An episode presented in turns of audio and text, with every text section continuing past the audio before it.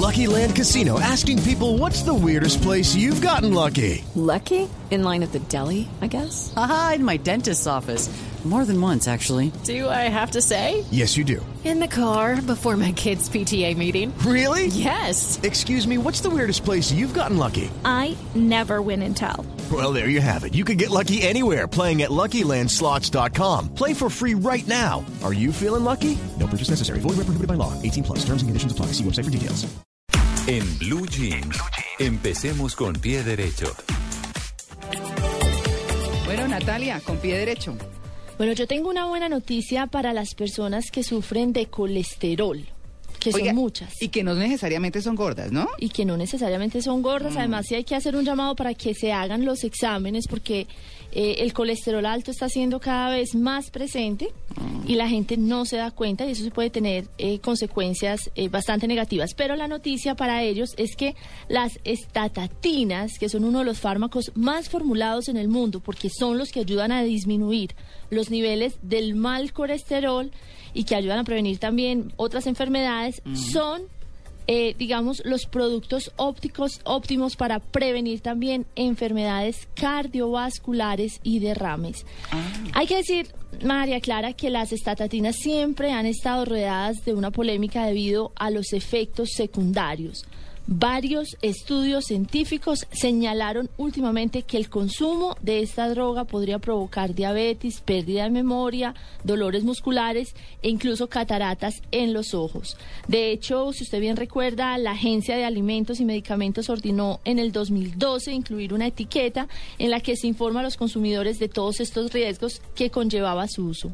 Pero un análisis exhaustivo de 16 investigadores sobre este tema y que fue publicado por la revista Mayo Clinic Proceedings reveló que toda esa información que por tanto año creímos los colombianos por tanto tiempo no tiene ningún asidero. Ah, Según los autores del trabajo, eh, no hay ninguna relación entre el uso de las estatatinas y la pérdida de memoria y otros tipos de disfunción cognitiva. no, eso está como el cuento del tomate. Que ¿Qué por- pasó con el no, tomate? que por mucho tiempo se dijo que el tomate evitaba el cáncer de próstata y que y ahora nada. Y ahora nada. Écheselo a la ensalada y coma de lo rico. ya. Ah, bueno, aquí es, los que estaban preocupados porque las estatatinas que les ayudan a controlar su colesterol les iba a dar pérdida de memoria, diabetes y otra cantidad de enfermedades, es falso. Por el contrario, esta, esta droga puede proteger contra la demencia cuando se toman durante más de un año, pues disminuyen 29% el riesgo de sufrir la enfermedad. Así que los que tengan colesterol, a cuidarse, a comer poco huevo, dicen, y a tomarse La su yema, sin decía, ningún problema. de la yema decía aquí nuestro eh, dietista, Ay, nuestro entrenador puertorriqueño, sí, Sí, sí, sí. José Rode- José Fernández, José Fernández puertorriqueño que estuvo acá que decía, cómanse la clarita de huevo. ¿Ustedes han hecho el ensayo? Ay, Sí. no. No. Sí, no, delicioso. ¿No se nos nota? Ah, parece Natalia. no, es delicioso. Yo hice el picadito que él dijo del pimentón, la cebolla, el tomate con la sola. Claro que sí me va a pesar como con la yema, ¿sabe? Ay, Tanto niño muriéndose de hambre. además que la parte más rica. Ay, sí. Pero bueno, no. Yo hice el ensayo un día con que los cuatro amarillo, huevos. nada más rico. Son cuatro huevos, ¿no? Las cuatro, la- Uy, para los cuatro adultos. yemas que uno bota. No, no, sí son cuatro yemas que... No, pero se pueden usar en postres. Para quien no sabe, por ejemplo... Cuatro un años de vida sin leche, colesterol, ¿no? Eh? Cuatro, eh, el flan de leche y todos esos postres que son como, como tan ricos en su textura, son No, pero le llenos de la yema. dieta, María Clara. ¿Ah? La, por la mañana las cuatro, las cuatro claras así, Mm. blanquitas sin la yema. Mm. Y por la tarde el postre que No, hizo con yo- las yemas. No, usted sabe que desde que yo supe cómo se hacía ese postre, no soy capaz de comérmelo. Ah, no, ¿por No. qué? No, me parece muy pesado. Tiene mucha yema, solo yema, no clara. Entonces, uy, me parece, no sé, pero es una impresión mía, no soy capaz de comérmelo. Pero, pero me hice el batidito, quiero decirles que delicioso. Por si lo quieren ensayar. Por ahí vi vidas, un artículo. Y queda, sí, queda, Salvando salvando vidas. vidas. Y queda uno llenísimo. Por ahí vi un artículo de una empresa de Cali Ajá. que está comercializando las yemas y entonces hacen como unas lonchas, como unas eh, tajadas de queso. ¿Ha visto las Ah, tajadas de queso sí. como en una bolsa? Bueno, hacen ¿Pero lo mismo, clara? pero con clara de huevo. Ah. Y las y le ponen unos saborizantes. Claro. Entonces saben a jamón o saben a otros, eh, o tienen otros sabores diferentes, digamos. Ah.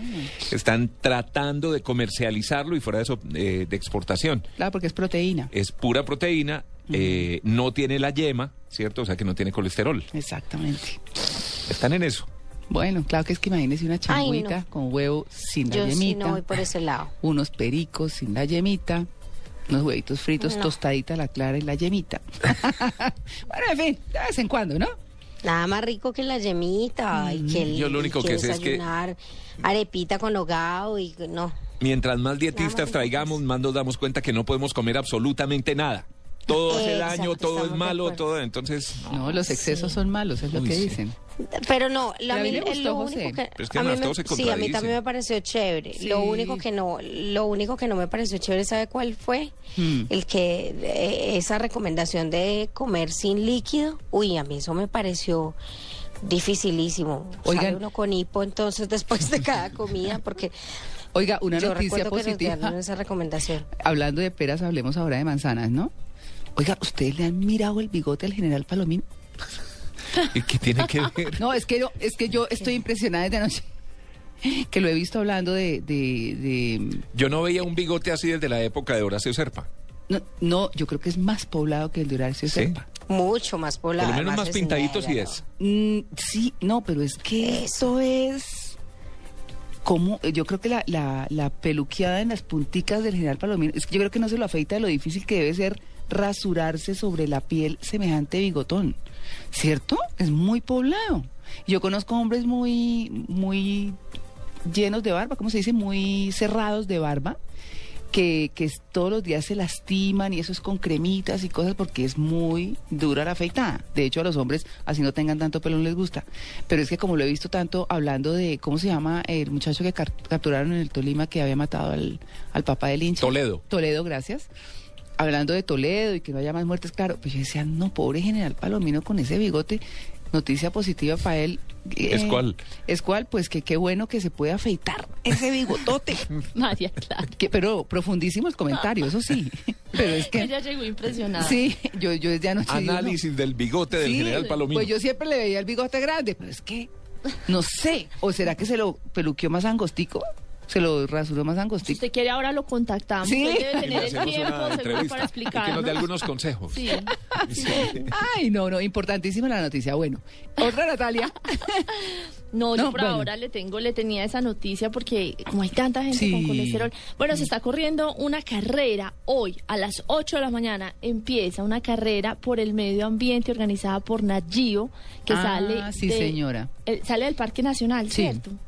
Y tiene varias estaciones. Quienes quieran unirse se tenían que inscribir antes del 2 de octubre, pero es una estación muy li- es una carrera muy linda porque tiene la estación por el cuidado del agua contra el no reciclamiento de las basuras y eh, está toda animada con digamos cosas que tienen que ver con el cuidado del medio ambiente. Mm. Los que quieran ir a correr, ah, si no pueden concursar, pueden acompañar a los atletas. Claro. Estas carreras se están volviendo un, eh, un evento que gusta mucho a los yuppies, por llamarlo de alguna manera. Está de moda. Sí, está de moda. súper moda. sí. Entonces ya la idea es publicar en Facebook, yo estoy en la carrera y ta, Sí, ta, ah, y como está de moda, entonces pinta, ahora hay estoy carreras, saliendo con esta pinta. Esto, ah. Es- Eso, no, no corren sino que se toman fotos. Sí, exacto. O sea, una maratón sin Sí, que se tome fotos es una real maratón. Pero es que y yo la publica en redes sociales. Pero claro, no, pero, pero ¿y entonces ¿para qué exactamente. corremos? Publicar la foto en redes sociales ¿Qué es más importante que hacer la maratón entera. No, Tito, Entonces, ¿para qué hacemos pasen- este esfuerzo? Por, no, Tito, que se la pase en tenis, ¿no? Señor. Bueno, Amalia, noticias positivas. Bueno, tengo una muy buena noticia porque imagínense que 10 películas latinoamericanas, la mayoría con premios que ya han obtenido en diferentes festivales y de las que solamente, eh, muy curiosamente, eh, tienen género dramático o policial, muy pocas, digamos, producciones animadas. Todas están peleándose por la candidatura al Oscar, a la mejor película extranjera en el 2014.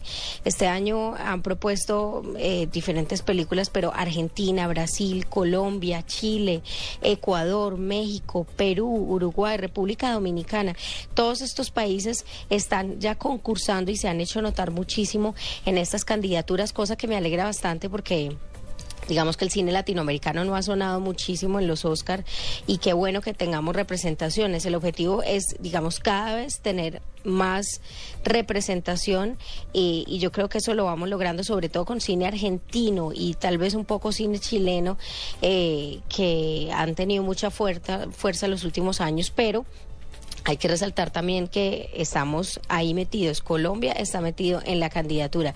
Digamos que eh, el último año en el que América Latina se llevó el Oscar, eh, pues fue en el 2010 hace ya un ratico, eh, pero ahorita, por ejemplo, en el Festival de San Sebastián que acaba de pasar, se llevó la concha de oro de todo el Festival de San Sebastián, una película venezolana eh, que se llama Pelo Malo.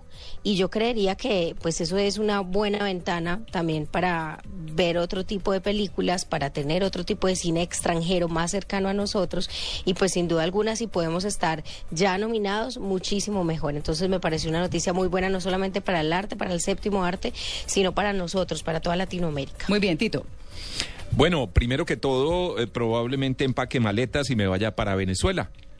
Sí, porque ¿Sí? con ese aumento de salario ya es el tercer aumento del año, 10% sube el, el salario mínimo y ese mínimo sirve porque es casi un millón de pesos colombianos, ¿no? Son 493.65 dólares, unos 900 mil pesos colombianos, lo que lo que tienen de salario mínimo. Ya es, eh, repito, la tercera vez que aumentan el salario mínimo. Creo que ha subido como un 40-45% Qué este año. ese, ¿ah? Ajá. ¿Qué tal? ah? Qué Bueno, pues, ah, Y pues con esa entonces me parece muy buena noticia. No, es buena, aumenten el sueldo, claro, el es sueldo a la gente, pues imagínese. Oigan, les está, les quiero contar algo. Claro que yo quisiera ver el ¿Qué? dueño de una empresa No, por eso. subiéndole eh, Pues tres mire- veces el salario a sus empleados. No, es que no, digamos que, que no es que la gente no merezca que le incrementen su salario, claro, pero para eso hay tiempos, para eso hay un análisis económico, para eso hay muchas cosas. bueno, Esto es- supuestamente ahí hay un análisis económico. pero de, de Maduro, perdón, Bueno, ¿no? pues Tito. eh, no sé, no, pues eh, por algo lo habrá hecho.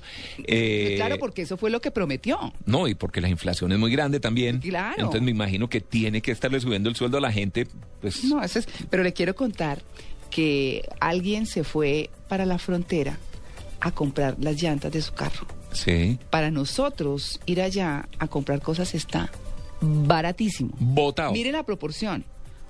Unas llantas, eso sí no me pregunten ni RIN ni nada de ese cuento. Les cuento el valor de la llanta. 300, que aquí vale 330 mil pesos. Sí, Allá está costando 130 mil pesos. ¿qué tal, no? Entonces usted en un juego de cuatro ruedas se está fácilmente ahorrando 800 mil pesos. Hágame el fa- eso, mejor dicho, vale la pena irse por tierra, cambiar las llantas, pegarse un piscinazo y devolverse. ¿O no? ¿Ah?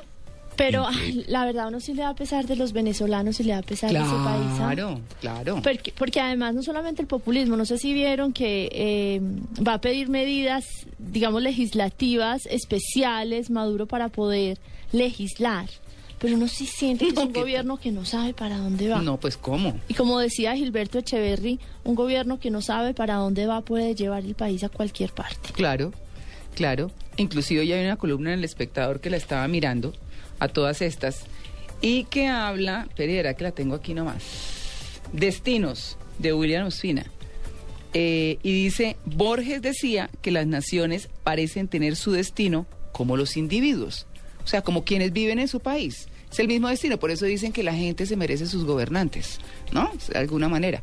Esa- Qué pena, es- pero a mí no me metan ahí. No, a mí tampoco. a mí tampoco. Bueno, ya que mi buena noticia no les gustó, entonces les traigo otra. Muy bien, Tito, repóngala. Me la dañaron, hombre. Ah, Yo estaría feliz que me subieran el 10% de salario. Tranquilo, y además ahorita pone musiquita y todo nos alegra. Bueno, entonces esta sí es muy buena. Eh, a no ser que me la dañen también. En Cali, el anillo vial perimetral, un ambicioso proyecto que busca generar un carreteable de comunicación de Cali a lo largo y ancho de la periferia. Esto como las grandes capitales o muchas de las grandes capitales europeas. No sé si han visto que tiene una vía periférica. Bueno, eh, Natalia que vivió en París debe haber conocido la periférica, o las dos, ¿no? Porque son una interna y una externa. Ajá. México también las tiene, Ciudad de México. México, Roma la tiene, Sí. bueno, las, las grandes ciudades. Se oxigena mucho. Aquí se habla, por ejemplo, aquí hay una vía circunvalar, pero que no es circunvalar. Realmente vas por los cerros, pero no circunvala la ciudad. Eh, bueno, pues Cali va hacia allá, buscan mejor la- mejorar la movilidad de la ciudad, que por tamaño y población requiere de una infraestructura, eh, infraestructura vial que permita organizar su crecimiento dinámico. Eh, es un proyecto, pues, de esos grandes eh, una alianza público-privada en la que el contratista pone la plata. Se ha previsto que la única fuente de ingresos para el proyecto será por medio de peajes y estos se comenzarán a cobrar una vez se haya completado la obra de cada tramo. Son varios tramos. Eh, se estima una inversión de 1.225 millones de dólares, es decir, 2.25 billones de pesos colombianos. Es una mega obra pero es una muestra más de cómo Cali está saliendo adelante, ¿cierto? Está mostrando grandes obras, está cambiando esa cara que tuvo en años anteriores eh, para convertirse en, eh, como lo es en este momento, pero mucho más allá, en una de las ciudades más importantes del país. Sí, chévere, ¿no? Es Bien por los hecho, caleños. Claro. Claro, Muy bien buenísimo. por los caleños. Buena noticia, Sí. Tito. ¿Es así? Claro. Ah, bueno, muchas gracias.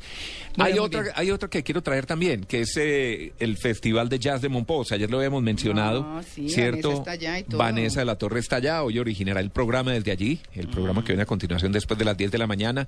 Ya se realizó la primera parte, la mística Plaza de Santa Bárbara que es el ícono representativo de Monpós, sirvió de escenario para hacer que la primera noche del Festival de Jazz se vistiera de gala. Lo que no sé es qué tipo de público asiste a este festival. No sé si sea un evento abierto para el pueblo, para la gente en general, o si es para una élite o simplemente para los amantes del jazz. Aunque veo que de todos modos el tipo de artistas que llegan allí, pues eh, tocan todo tipo de música, incluso eh, el cuarteto de Tico Arnedo eh, terminó cerrando la noche de ayer con La Piragua.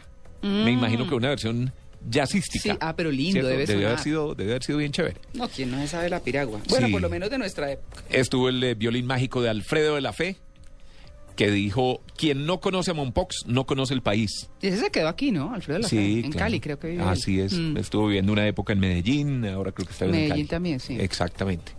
Bueno, esas eh, algunas noticias buenas, creo. Bueno, Muy yo- buenas. Yo quiero, yo quiero cerrar con que este próximo 10 de octubre, en el Planetario Distrital, eh, se va a estrenar la película Girl Rising, ¿no? Ah, Que es sí. bellísima. Sí, sí, sí. En el marco de la celebración Del también Día de la interesa- Niña. del Día de la Niña. Claro. No, me, pare- me parece súper chévere. Pero la película de qué se trata? La película, mire, eh, las voces, Natalia, eh, las eh, hacen nada más y nada menos que Meryl Streep, Anne Hathaway eh, y Salma Hayek. Eso recrea la historia de nueve niñas de diferentes partes del mundo que superan las adversidades de sus contextos, pues las realidades que se viven en el mundo, ¿no? Y pues gracias a la fortaleza de sus espíritus y al poder transformación del, transformador de la educación, pues salen adelante, pero cuentan, son esas historias duras, pero con final bonito, interesante, de, de personas que salieron adelante. Ay, María Clara, recuérdenos, ¿la presentan cuándo y en dónde? El 10 de octubre, pal- Planetario Distrital. Es en el marco de la campaña Por Ser Niña. Eh, ay, no me parece chéverísimo, ¿no? Es una buena de noticia. ir, sí. Deberíamos ir. Hagamos ¿Le, le plan, dejo una más? Ah, ¿Le dejo una más? ¿Una de cierre? Yes. Una buena noticia, dentro de un par de semanas se va a abrir en el Museo Británico, allá en Londres, que es un lugar emblemático, casi infaltable para cualquier turista que pase por Londres, se va a abrir la exhibición Más allá del Dorado, Poder y Oro en la antigua Colombia. Ah, qué bien. Es una muestra del Museo de del Oro que llega a Londres. Los curadores empezaron hace más de una semana a trabajar en la instalación de las piezas de oro enviadas desde aquí, desde Colombia. Y el London Evening Standard, que es uno de los periódicos eh, tradicionales de Londres, dice, los mejores trabajos que son anteriores a la invasión española al continente son tan valiosos que fueron traídos en vuelo business class desde el Museo de Oro en Bogotá con guardias de seguridad individuales en aviones de American Airlines. Ellos nunca les quitaron la vista durante el trayecto de 5.200 millas. Bueno, el otro fin de semana Buena estamos de fiestas en Girardot, me está acordando Fiestas Manolito. en Girardot, sí, sí claro, para allá se turismo. nos va carito. Sí, Carito Ah. nos va de rumba ya. Sí, que nos recibe y todo. Sí, no podemos irnos Sí. de todos de corresponsal. Vamos. Cla- pero claro. En vestido de baño y Con todo. el chingue. Con el chingue puesto. La toalla y el jabón al lado. no, buenísimo. Miren, otra noticia positiva. Fundación Sanar, la Fundación Sanar, alcanza y supera el Guinness Uy, sí. World Record con 156 toneladas de tapas plásticas en 8 horas. Lo vi en televisión. Ay, pero buenísimo. Es que ahora Impresionante. 500 niños y niñas colombianos que están diagnosticados con cáncer están más cerca de transformar el sentido de su vida, pues, pues, bueno, porque van a recibir el cuidado integral de esa enfermedad. Esa recolección de tapas plásticas de la Fundación Sanar no, no para con este logro. La organización va a seguir con esta tarea, eh, pues para ayudar a los niños que tienen cáncer, que tienen posibilidad. Pero sobre todo una cosa, María Clara, con, un, con unos objetos que uno ni los mira, los tira a la basura, que son las tapitas plásticas de las botellas. Oye, ¿sabe que yo Ah. conocí una historia muy, muy linda? Eh, la esposa de Carlos Caballero Argáez, que es pues, una empresaria muy importante de este país, mm, tuvo cáncer linfático. Y siempre que le ponían la quimioterapia quedaba un poquito de, de- del líquido que le aplicaban. Mm, y ella contaba que alguien le dijo un día, ¿usted tiene algún inconveniente? Porque como eso es tan costoso, no, de dárselo a alguien que necesita exactamente esa ca- cantidad. Hay un niño. Dijo, no, pues claro, dénselo al niño. Ella se curó, le dio el, el, eh, medicamento al niño y nunca volvió a saber del niño. Al cabo de los años, el niño sí supo quién le había donado esa medicina y se lo encontró. Pero ella no sabía quién era él y le dijo, yo quería agradecerle a usted porque esos cunchitos de medicamento que usted dejó me salvaron la vida. Ay, ¿Qué qué, tal? linda Ah, historia. No, espectacular. Excelente. Eso habla de una No, persona muchísimo. Conmueve mucho. Sí, muy, muy. A mí se me ponen los pelos de punta, la verdad. Y de Son pronto, y de pronto la gente no lo piensa. En La gente no piensa porque- uno ojalá no tenga que pasar por una enfermedad de esas tan grave, ¿cierto? Pero de Sí. eso, si uno fuera un poquito más consciente, Sí. eh, lo que ¿Cuántos queda, botan eso? sí, Sí. sí, sí, no sé si, no, no sé si técnicamente se puede recolectar y, y reciclar, que es lo que quería decir yo. ¿cierto? Pero, pero qué buena idea. Sí, Sí. sí, se puede. Sí. Sí se puede porque... ¿Y la gente sí, lo hace? Mire, no estoy segura si la gente eh, pues eh, hace siempre lo que hizo esta persona, pero eh, pues una persona de mi familia muy cercana a mí tuvo también este cáncer y, tam- y se puede recolectar. Y se puede recolectar, pero se dejan las clínicas y las clínicas pues como que ya Disponen hacen la de labor ellos. de... Sí, disponen como de, de ese tema, pero la verdad es que sí, pues o sea, siempre queda y sí se recolecta. Claro. Bueno, ahí está ese ejemplo. Están en esas noticias positivas.